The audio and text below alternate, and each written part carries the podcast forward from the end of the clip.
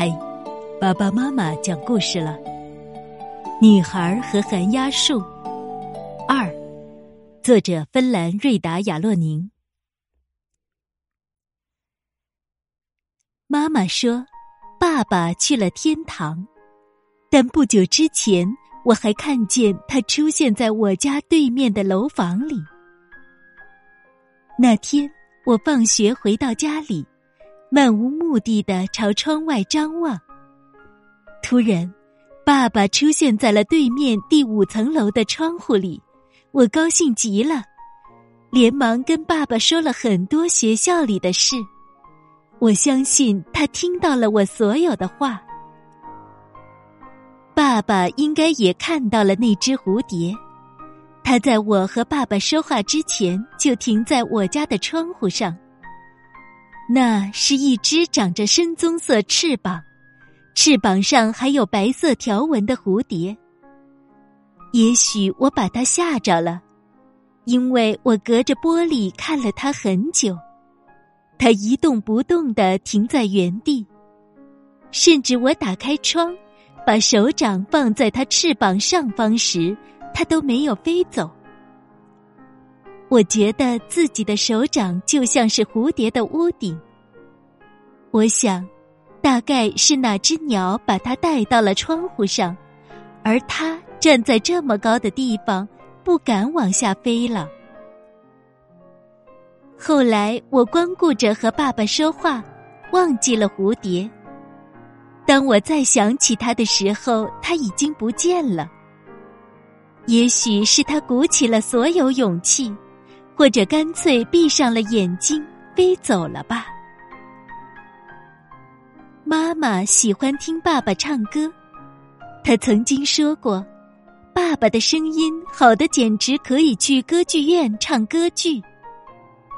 当时妈妈还说了一个很有名的歌唱家的名字，她说，爸爸可以凭他的嗓音变得跟那个人一样出名。妈妈的说法我不赞成，因为我觉得爸爸的声音有点奇怪。有时候，爸爸会在夜晚的港口唱歌。每当周围的人聚过来听的时候，我都会觉得有点难堪。在我看来，蒸完桑拿再去湖里游泳，要比唱歌有趣多了。如果一开始就去深水区游泳的话，一定得穿上救生衣。当然，最好玩的是去岸边的浅水区趟水。那样的话，只要在手臂上戴上充气袖套就可以了。每到这个时候，我就觉得自己的手臂上长出了一对圆鼓鼓的翅膀。湖岸边。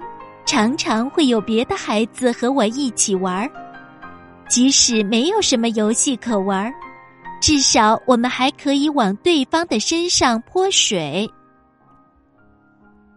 几家人一起出去露营时，只要爸爸唱歌，我们小孩子就自由了，因为大人们会围成一圈听爸爸唱歌，过一会儿还会齐声合唱。完全忘掉了我们这群孩子的存在。那时候，我们就什么规矩都不用遵守了。我们爬上岩石，仰面躺在上面，开始讨论天上飘来飘去的云看起来像什么动物。那些孩子说的最多的动物是狗、猫，还有马，但我总觉得。云看上去只像鸟，因为我已经习惯了把它们想象成鸟。当爸爸驾船带我和妈妈去海上游玩时，妈妈总会让我使用望远镜。他把望远镜递给我，然后让我告诉他天空中都有什么。这时，我就会兴致勃勃的向他描述。一会儿描述真正的鸟，一会儿描述云做的鸟。爸爸去世的消息，我是在上课的时候向全班宣布的。当时我只是举起手，然后把要说的说了出来。下课后，蒂娜、凯伊莎和萨拉走过来安慰我，还问我爸爸死了以后，小孩子是什么感觉。我说是伤心。然后我就再也没说什么。直到现在，有的时候我依然会觉得，爸爸并没有死。偶尔我会忘了爸爸已经不在了。当我放学回家之后，我仍然会计划傍晚要和爸爸一起骑自行车出去玩儿。我可以一直想象着和他在一起的情景。直到我记起已经发生的事，爸爸现在只能从天上看着我了。我们离得很远很远，不知道天上的爸爸会不会也和我有同样的感觉。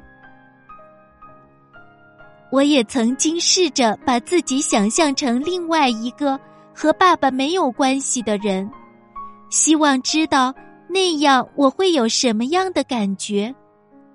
不过，这真是最难做出的一种假想。我经常希望自己是我们班里的萨拉，他有一个哥哥，还有两个弟弟，所以时时刻刻都有人陪他玩儿，而我经常只能一个人呆着，自己和自己说话。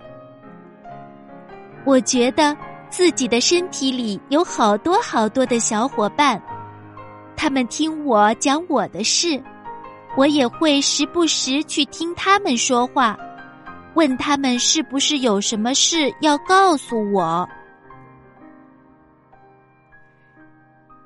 鸟儿们都住在树上或者地上的草丛和灌木丛里，我没见过寒鸦的窝。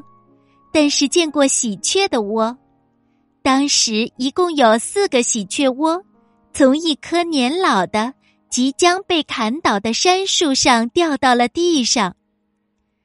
虽然鸟窝里的喜鹊都飞走了，可我还是不敢走得离它们太近。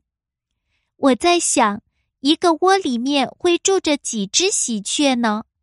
喜鹊们睡觉的时候。会不会紧紧的靠在一起，相互取暖呢？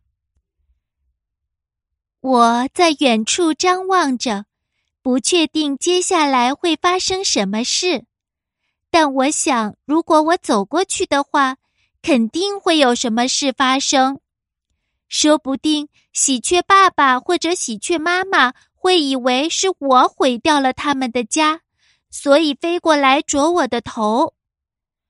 我也不知道自己当时害怕的是什么，也许我只是不愿意看到鸟儿们的家这么掉落在地上的难看样子。我不能睡在爸爸和妈妈中间已经有很长时间了。妈妈说我早就该自己一个人睡了，可我不明白妈妈怎么会这么想呢？我想一直睡在爸爸和妈妈中间，直到我长大为止。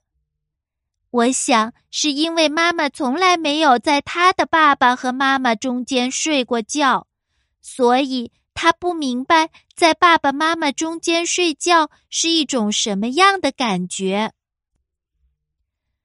我长得更像爸爸。我曾经把爸爸的照片和我的照片并排放在一起，仔细研究过。结论是我长得跟爸爸一样。我的老师跟我的爸爸也长得很像，所以有时候我会觉得是爸爸站在讲台前。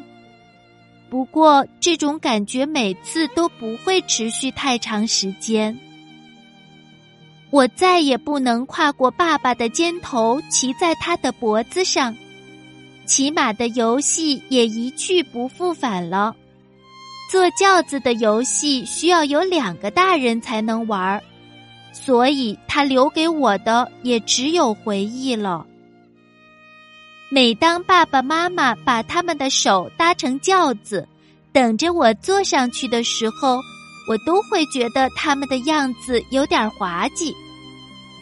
当轿子开始前后摇摆的时候，我随时都有掉下去的可能，但掉下去的那一刻，恰恰是我最期待的。我的脚趾头感到了一丝凉意。因为我的鞋被草地上的露水打湿了，我像妈妈在鞋店里买鞋时那样，用手摸了摸鞋尖，想感受一下鞋子的前端是否还有足够的空间。显然，我脚上的这双鞋子已经太小了。等我们到了新的地方，住进新家之后。我得让妈妈带我去买一双新鞋，就是那种气温降到零度以下的时候仍然能穿的鞋。如果一切顺利的话，也许冬天没结束时，我们就能安顿下来了。一切顺利的意思就是，妈妈能找到新的工作，我们能找到新的房子，接下来。就是新的学校和新的朋友，突然之间，一切都会不一样。妈妈跟我说这是新的开端，可是我觉得这个说法听上去有点奇怪。不过有一点我可以确定，这个新的开端会给我们带来更多的回忆。就连现在学校的黑板也会成为回忆，还有很多很多其他的东西也是如此。如果我能把回忆都装进背包的话，那个背包一定很沉。我告诉妈妈说，短期之内我不想再要新的回忆。如果有人能把我也接到天堂里去，该多好！如果我可以到天堂里去一次的话，我一定会非常珍惜这次机会。但是我一定要快去快回。天堂并不是那么容易就能去的。想去天堂的人，首先得死去。可是死去之后，就再也回不来了。爸爸就是这样。